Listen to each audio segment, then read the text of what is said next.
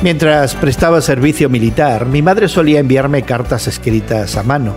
Aunque eran breves, generalmente las empezaba con bendiciones y esperanza de la protección divina y las concluía de la misma manera.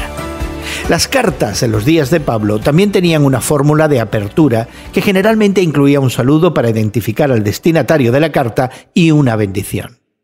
Hoy en la palabra, en el capítulo 1 de la carta de Pablo a los Efesios, vemos que estos saludos y bendiciones toman forma de oración.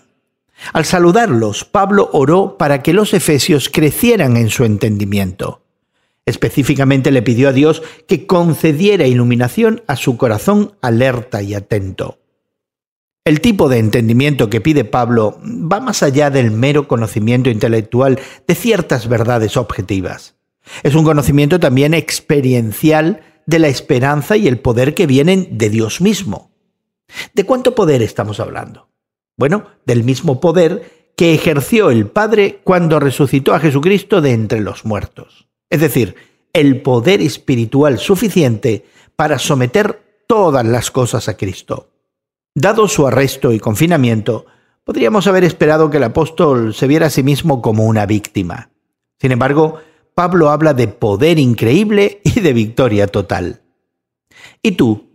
¿Deseas conocer más sobre Jesucristo? Mientras continuamos nuestro estudio, pídele a Dios que abra los ojos de tu corazón para que puedas conocer y experimentar ese gran poder. Hoy en la Palabra es una nueva forma de estudiar la Biblia cada día. Encuentra Hoy en la Palabra en tu plataforma de podcast favorita. Más información en hoyenlapalabra.org.